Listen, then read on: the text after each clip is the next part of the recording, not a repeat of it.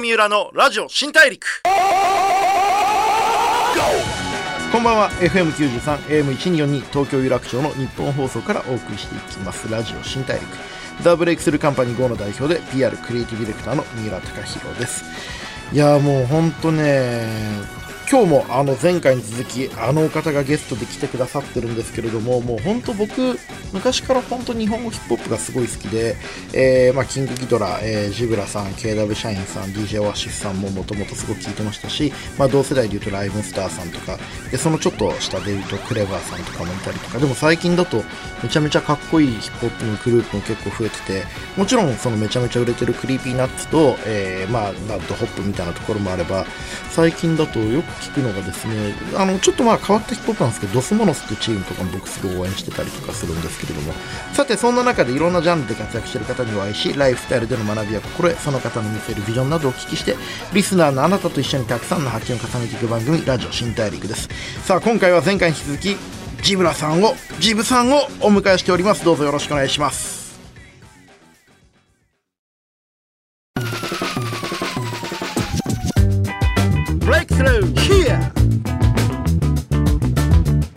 ゴー三浦のラジオ新大陸ブレイクスルー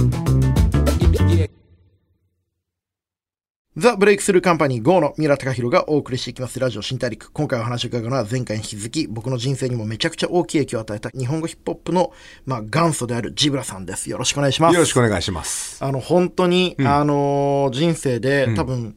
死ぬ時思い出すんじゃないかなっていう日なんですけど、今日。はい。ジブさんって呼ばせてください。はい、よろしくお願いします。えー、ジブさんは、えー、もちろんアーティストとして輝かしいキャリアを持ちますが、えー、現在ではヒップホップアクティビスト、ヒップホップの活動家と呼んでるそうですけれども、うん、そうですね。はい。この言葉の名前の意味を教えてもらってもいいですか、うん、あのね、はい、えっ、と、前回ね、先週も話したんですけれども、それこそ自分がもう本当に敬愛してやまない、はい、えー、 Boogie Down Productions の KRS-1 っていうね、はい、えー、アメリカのラッパーであったり、はい、まあ、 Public Enemy、チャック・ディであったり、そういう方々が当時、ヒップホップアクティビストというワードをね。彼らがもうすでに名乗られてたんですか、うん、そうそうそう、やっぱりそのヒップホップを使って、はい、えー、いろいろなこうコミュニティに対する活動をしていったり、うん。うん、えー、なんかこう啓蒙していったりするっていうね、はい。はい、まあそういうところが一つあるかなという、あとはまあヒップホップというもの自体を広げていく活動家という意味もあるかな。なるほど、なるほど、うん、ヒップホップを使って世の中を良くしていくということと、うん、ヒップホップっていうものを広げていく、その両方がこのアクティビストって言葉にかかってるんですね。うんすね。ありがとうございます。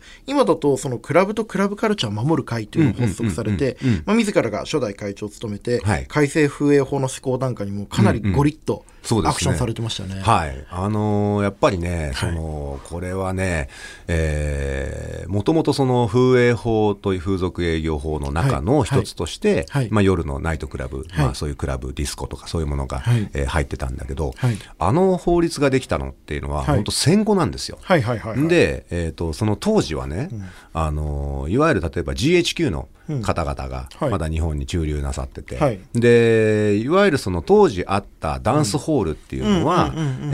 そういう GHQ の人たちが遊びに行く場所。なるほど。日本の国民じゃなくて、うん、こう駐留してるアメリカの方々が行くものだったんですね、軍人さんたちが行か,、行かれたところなんだけども、はい、そこに、えーまあ、日本人女性が来て、はい、でそこでこう出会いの場になるみたいなところもあったんだけども、はいそこがちょっとね、当時、売春の温床にもなっていたということで、それをまあ GHQ 側が、うん、えー、コントロールしたいと。いうので、はい、あのまあ、12時までにしろよというのが一番初めの始まりだったんですよ。はい、で、まあ、それがやがてね、えーまあ、70年代ぐらいですかね、ディスコがバーッと流行って、はい、でそこから、えーまあ、いわゆるディスコクラブというふうになっていったんだけど、はい、それがずっと改正されないまま。ああだからもう歴史がどんどん変わってるのに、うん、法律だけが変わらない時代が続いたんですね、うん、そうそうそうそう、はい、でまあやっぱりそう言いながらもね、まあ、おめこぼしみたいな形で、まあ、朝までできてたと。だけども、結局その、あの、もし例えばそういうディスコとかクラブみたいな形の営業として、はい、えー、取ってる場所は、はい、もう12時以降やってたら、もうそれが見つかったらもう1か月間、例えば営業停止だとか、はい、もうひどい場合は、例えば、えー、逮捕されちゃう場合もあったり、DJ が逮捕されるなんてのもありましたしね。で、そういう、まあ、実情があって、うん、でこれをとにかくね、はい、やっぱり変えないと話にならないよねと。はい、っていうのはあの一時期大阪のクラブがね、うん、どんどん摘発されて、うん、あのいわゆるアメリカ村エリアのもうクラブがもうどんどんあの営業停止させられた時期があって、でこういうのって本当におかしいよねってところから、はい、まあ、まずは署名が始まったんですよ。はい、で、署名が結構集まって、でなってる時に、まあ、東京側でもちょっと我々もなんかしなきゃまずいよねと、うんうん、で DJ のまあ先輩方、はい、僕なんかよも10個上ぐらいの先輩方が声をかけてくれて、はい、ちょっと勉強会やろうぜとい。うことで、あの弁護士の先生とか、そういう人たちと集まりながら、こうどういうような状況なのか、どういう何がいけないのかとかいうのは勉強会を始めたんですね。で何度か勉強会を重ねるうちに、あのまあじゃあえー、我々アーティストが言ってるだけじゃ分かんないから、はい、じゃあお店のあの、はい、事業者の方々を、はい、えー、ちょっと呼んで、ヒアリングしましょうみたいな。で6件ぐらいかな。67件クラブのオーナーさんに集まっていただいて、でいろいろ聞いたんですよ、そしたらね1人のオーナーさんがもうそれこそディスコ時代からやられてる結構年配の方で、で彼がまああのいや今までもねってなんかこういう会をね、作ろうとしたんだよと、ディスコの時代からと。でもやっぱね、我々はみんなね、商売敵じゃない、ある意味と。なるほど、だからね、2回ぐらいやったんだけどね、両方とも空中分解しちゃったんだよって言われて、で、だからね、あんたたちがね、会を作りなさいって。ああ、なるほど。ある意味で言うと、その当事者ではないアーティストのポジションだからこそリーダーになれると、そう。で、君たちはみんなのお店に出てるわけだから、そこがハブになって、まあ確かに集まりやすくなるよと言われて、で、ああ、そうですかって、その時に、あの、なんかね、それでね、あのね、あの、ジブラ君みたいなのね、会長になったら分かりやすいよって、まあまあ、はいはいはい。メジャーだし。の方に、はい、いの方に言われて、はいはい、そしたらもう、あの、俺よりも10個上ぐらいの、はい、もう本当にレジェンドの DJ の方々が、はい、ジブラ会長、えー、マジですか？先輩に乗せられて。マジですか？はい、で、まあ、あの、そうさせていただいたんですけど。は引くに引けねえのが男の差がですね。いや、本当そうですね。でも、あの、結構、もともとその一人のアーティストとして、ある意味突っ張ったりしなきゃいけない中で、その国とか、ある意味その、大人の文化というか国が作ってきたこの硬い何かを変えていくのってめちゃくちゃ大変でしたよね。そうですね、はい、あのまあその辺の活動を始めたのがもう40過ぎてたんで、はい、まだ自分的にもねだいぶその、うん、まあ丸くなったというか、うん、なってからだっていうのはあったかなとは思うんですけれども、あのやっぱりこうなんていうかなあのそれこそ一番あの先週話した、はい。えー、一番初めはデモをやったっていう、はいはい、デモっていうのはある意味こう反体制的な活動といっちゃまああれだけども、はい、ジブさんとヒップホップの出会いはアメリカのデモの参加だったっていう、うん、ホームレスにホームホームフォーホームレスっていうデモだったんで、はいあのそういう感じだったんだけども、はい、その実際その風営法改正ってことに関しては、うん、えー、どうやって改正をしていくか。ただ反対っていうか、はい、訴えるだけじゃ形にならない。そうですよね、うん、はい、だからこれをどうすればいいのかってことで、うん、それこそその、えー、与党の自民党の方々たちとい。ろいろ相談をしながらやっていくっていう流れが生まれてったんですけど、ロビングっていうふうにもアメリカでは言われてますけれども、そね、その世の中のルールを変えるとか、うん。うん、仕組みを変えるときには、うん、まずは勉強して、うん、現場をリサーチして、うん、海外の事例とかも勉強して、その上で政治家に対してどういうこうアクションすればいいんですかっていうふうに話していくみたいな順番でやったんですか、そういうことですね。やっぱりあの当時あの斉藤弁護士っていう、はい、弁護士の先生が、はい、あのまあ一応この風営法改正の、はい、えー、一番こう中心となった存在なんですけども、まあ彼がいろいろとこう、えー、状況を教えてくれたりどこにこういうふうに話しに行こうとか、なんとかっていろいろやってくれたんですけど、まずね、えっと、その署名がいっぱい集まったことによって、はい、あのダンス文化推進議員連盟っていう超党派の,、あの議連が立ち上がったんですよ。でこれを中心にして動いていこうということで、うんうんそのダンス議連を、うん、ダンス文化議連を作ったのも、ジブさんとその斎藤弁護士で働きかけてたんですか、あのー、そうですね、まああのー、まあ、自分だけではなくてもちろんその、例えば署名を集めてくださった方々だったりとか、まあ、とにかくみんなでその業界全体でこう盛り上げていくというか感じだったんですけれども。いやなんか僕ジブさんってやっぱりアーティストだと思うんですけど、うん、一つやっぱアクティビストともこれだけ、この10年でいくつかの法律に影響を与えたっていうのもすごいことだと思うんですよ。うん、なんかあの今って結構僕も今37で広告の仕事してるんですけど、はい、20代のやつとか、10代の若いやつらで世の中をもっと良くしたいとか、例えばそのサステナブルな取り組みをもっと国として応援するべきだとか、いろんな声を聞くんですよ。でも意外にやっぱみんな世の中の変え方が分かんないんですよ。これ難しいとこですよね。はい。まあ、デモをやるとか、例えばうちの会社の若いやつが、うん、あの、今のミャンマーの、あの、国の問題についてもっと知ろうって彼、ミャンマーに留学してたんで、ミャンマーのデモとかに参加してて、僕それすごい応援してて、お前が信じることをやれよって思うんですけど、じゃあ変えるには本当にデモだけでいいのか、次に何すればいいんだっけみたいな、こういうことはなんか自分さんにもっとなんか本とか、どんどん話してほしいですね。はい、あのじゃあちょっとなんかあの一緒にやって本あぜひぜひはい。あの世の中を変えるやり方があるっていうことをみんな分かってないと思うんですよ、いや本当そう、はい、あのねやっぱり我々もとにかくそのね、じゃあまあ例えばじゃあえー、まあ法律なんとか変えたいよと、なった時に、はい、えー、まあ、えー、とにかくまあ何が問題なんですかって、はい、それこそまあ警視庁に行ったりしたわけですよ。はい。はい、で、えー、一応まあ多少の門とは開いて話も聞いてくれたんだけど、はい。はいこっから先は、はい、あの申し訳ないんだけどそういう、はい、あのそういうね真面目なね、はい、あの気持ちを持った方々がいるってことが分かっただけでも僕たちは嬉しいですと警視庁にも言っていただいて、ただこっから先は、あのオーナーさん事業者さんでないと、うん、あのちゃんとしたオフィシャルなもんとは開けないと。うん、お前らただのアーティストだろみたいな。そうそうそう言ってることはわかるけど、うん、まあだ、まあまあ、ちょっと。実際そのね、当事者連れてこいよみたいな。そう、はい、側は当事、あのね、まあ、あの、クラブの方なんで。はい。で、まあ、我々今度それを、はい、まあ、今度、あれね、100件ぐらいかな、はい、集まってもらう、5、60件集まってもらったんですよ。はいはい、はい、オーナーさんたち。はい、で、みんな説明会やって。はい、でもやっぱり、そこで手を挙げるってことは、うんあの違法営業してますよってある意味そうですよね。一番最初にね、うん、こう手を挙げるっていうのは勇気がいりますよね。そうなんですよ、はい、でなかなかそれが叶わなくて、はい、ん。でもうちょっと八方塞がりになった時に、うん、とにかく何が問題なんだろうと、うん、やっぱり苦情が多い、クはクラブは、はい、でその苦情の、えー、大きな理由は、まあ、もちろん騒音と、あとまあ異臭というかそのあの、え周りに、まあ、ちょっとゴミをた,、たむろしてで、それによる騒音。はい、それと、まあ、やっぱゴミ問題ですよね。はい、で、あのー、まあ、だから、つまりコミュニティ、地域の、あの、その理解を得てないと。そこが一番大きいなということになって、で、じゃあ、まず我々できることとして、掃除しようよということになって、でそれこそ週末のね、はい、えーと、土曜日の明け方とか、はい、日曜日の明け方、はい、まあ、つまり金曜日の夜遊んだ後そのままの流れみたいな時,、時間に、はい。えー、いわゆる渋谷のそういうクラブ街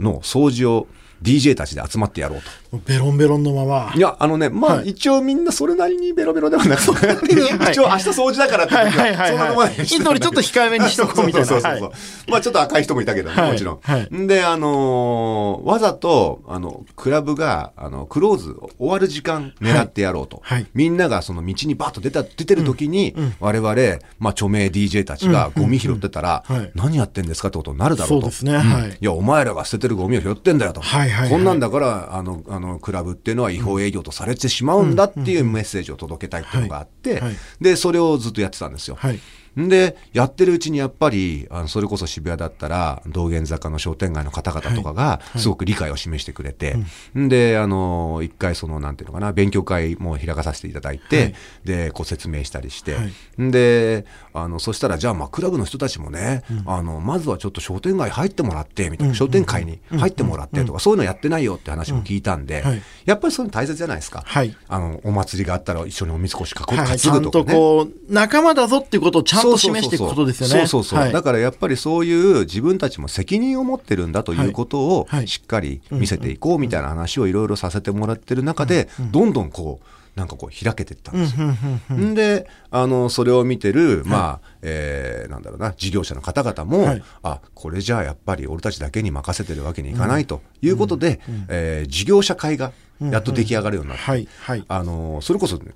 警視庁行った時にね言われたのはね、はいはい、あの例えば他のねゲームセンターにしても、パチンコにしても、うん、みんなそういう事業者のこの団体があるわけですよ、だからそういうのをねあの事業あのクラブ事業者の団体が作って、うん、えー、やってくれないと。でそうやってくれたら警視庁だって門と開くんだからって言われて。だから面白い。なんかじゃあそれを作ってもらおうっていうのをずっと言ってたんだけど、やっとその辺で、はい、あの、やってもらえるようになって、で、そこからこう、いわゆるクラブという業種の団体と、はい、あとはミュージックバー、はい、もう少しその狭いところで、あの例えばダンスフロアがなくて、でも DJ が音楽かけててみたいな、その2つの、えー、団体ができたりして、でそれでこうね、あのやっとこう形になっていったいや面白いです。ねでもその法律って変えられるんだぜ、うん、世の中の常識って変えられるんだぜっていうことを、こう伝えていくことはすごい大事だなと思ってて。そうですね。でもそれってやっぱりジブラさんが、うん、その日本にヒップホップっていうカルチャーがない中で、うんうん、そのカルチャーを作ったっていうもう一回世の中変えた経験があったから、うんうんうん、でなんかこう信念を持って頑張れたのかもしれないですね。うん、まあそうなのかな。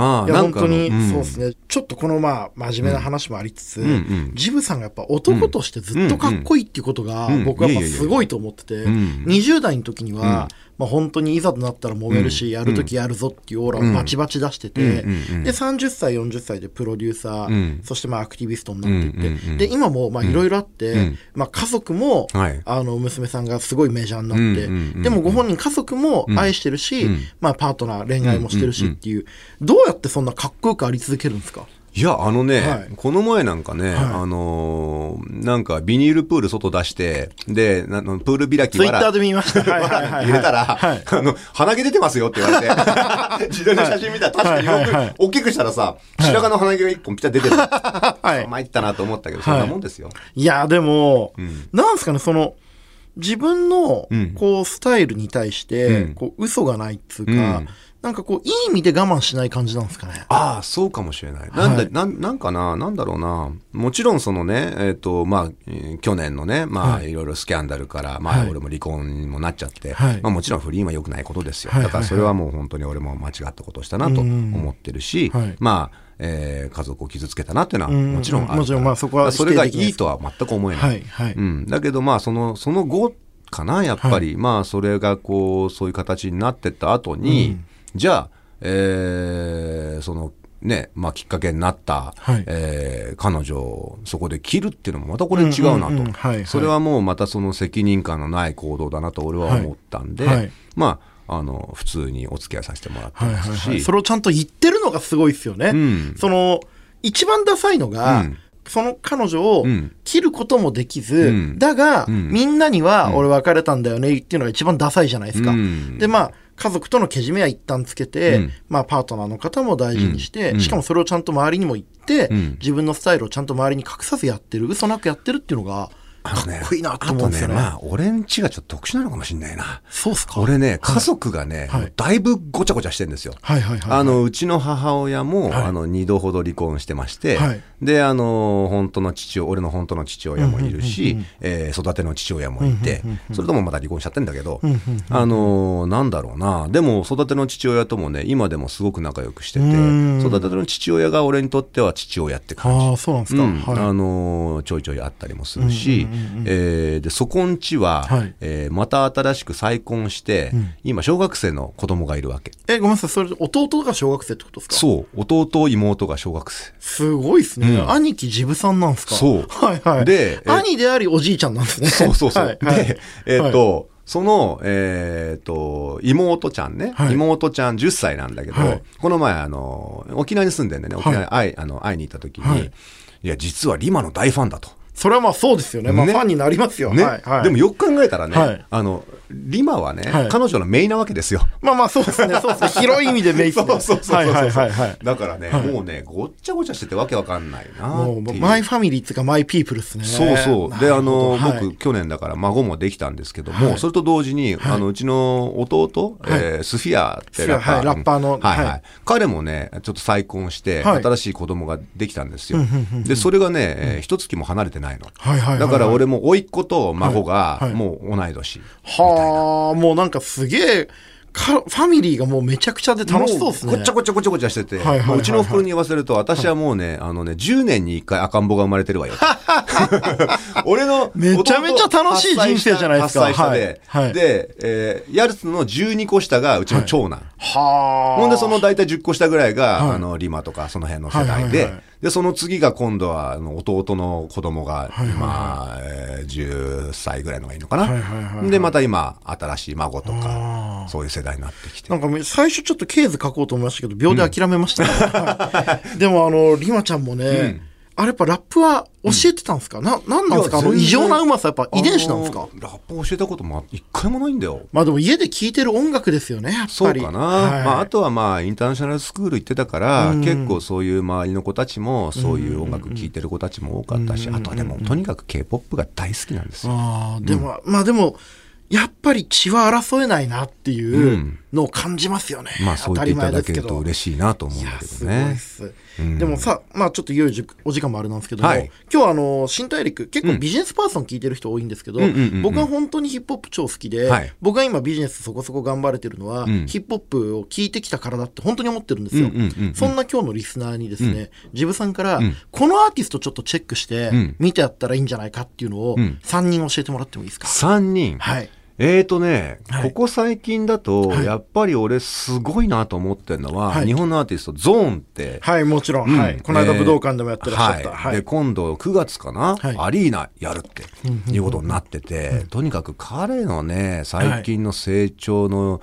もうが本当すごいんですよ。で、まあもともとね、彼、うん、彼のその曲っていうのが、ものすごくリアルで、うん。歌詞が、はい、えーと、昔のあの彼のパンチラインでは、はい、洗濯物干すのもヒップホップっていうラインがあったんだけど、ヒップホップっていうのは、かっこつけるだけじゃなくて、日常の中にもヒップホップあるってことですよね。うん。うん、そうそうそうそう、はい、あのーなんだろうな、俺もね、あのね、アイロンかけるときにね、はい、イメージするのはね、はい、あの、アメリカのね、それこそね、はい、ギャングとかがね、あの、シャツをね、ピーッと襟をきれいにしてって、あれ自分で結構やったりする。映画でも出てくるじゃないし、あれかっこいいなと思うわけですよ。だからね、なんかそういうこともね、ひっくるめてね、自分のスタイルとして考えていくっていうので、まあ彼はすごいなと思う。あの、一番最近出したね、母の日のタイミングでね、お母さんの歌を出したんですよ。これが尋常じゃない。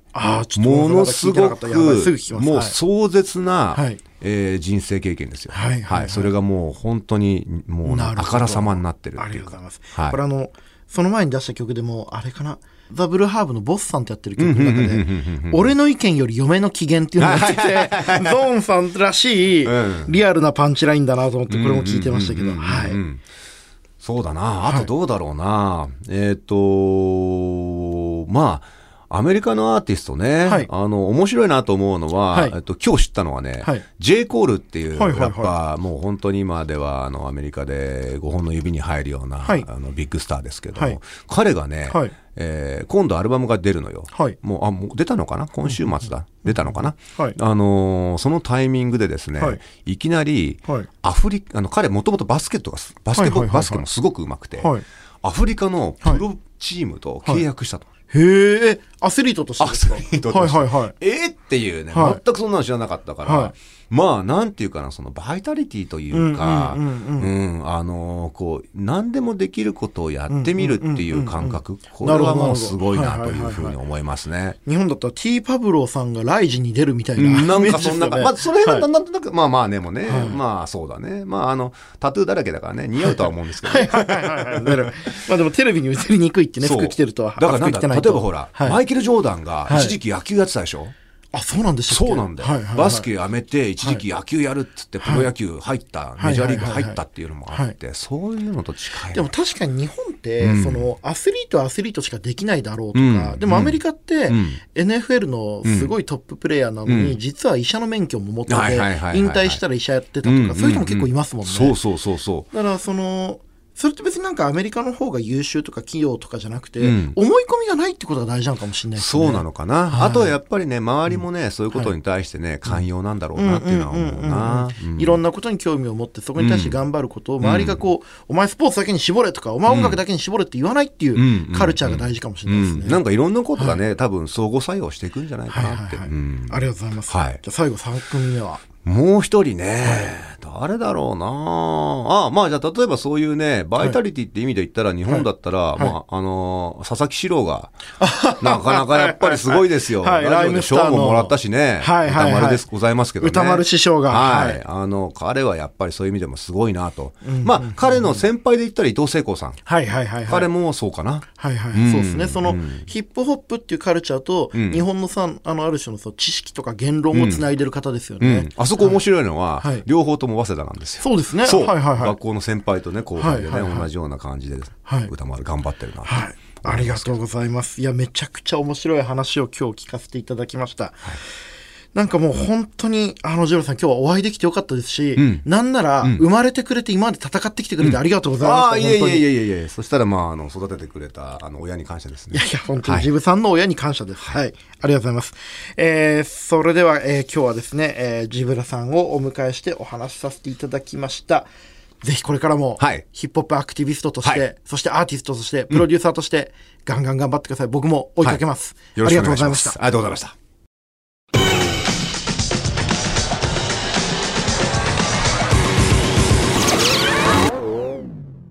郷三浦のラジオ新大陸。FM93、AM1242 東京有楽町の日本放送からお送りしてきました。ラジオ新大陸。2週にわたってジブラさんをお迎えしてお話を伺ってきましたがいかがだったでしょうか？もう本当にね僕にとってはねこう今まで仕事頑張ってきてよかったなと思う時間でした。あのジブさんっていうのは本当に僕の口から語るのもなんですけどあの日本のシーンを変えてきたヒップホップっていうまだ本当に誰も今例えば友達がラッパーになって有名になりたいって言ったらいや難しいと思うよっていう才能がない大変だよって話だと思うんですけどでもまあ実際有名なラッパーいるわけですよ。ただジブさんがラッパーになろうと思った時日本に有名なラッパーはいなかったわけですよ。そのシーンを作ってそこで自分がカリスマになってそして今そのヒップホップっていうカルチャーをもっといいものにしようとし続けてる。戦い続けてる人っていうのが僕にとっては本当にリスペクトできるあの分野は違いますけど戦い続けてるプレイヤーとしてプロデューサーとしてシーンを作り続けてるっていうのが本当に僕にとってこう理想というかお手本になる人でした。改めてこう頑張ろうと思いました、えー、皆さんはどうだったでしょうか、えー、次回も一緒にたくさんの発見をしていきましょう。ラジオ新大陸お相手はザ・ブレイクスルーカンパニー GO の三浦貴大でした。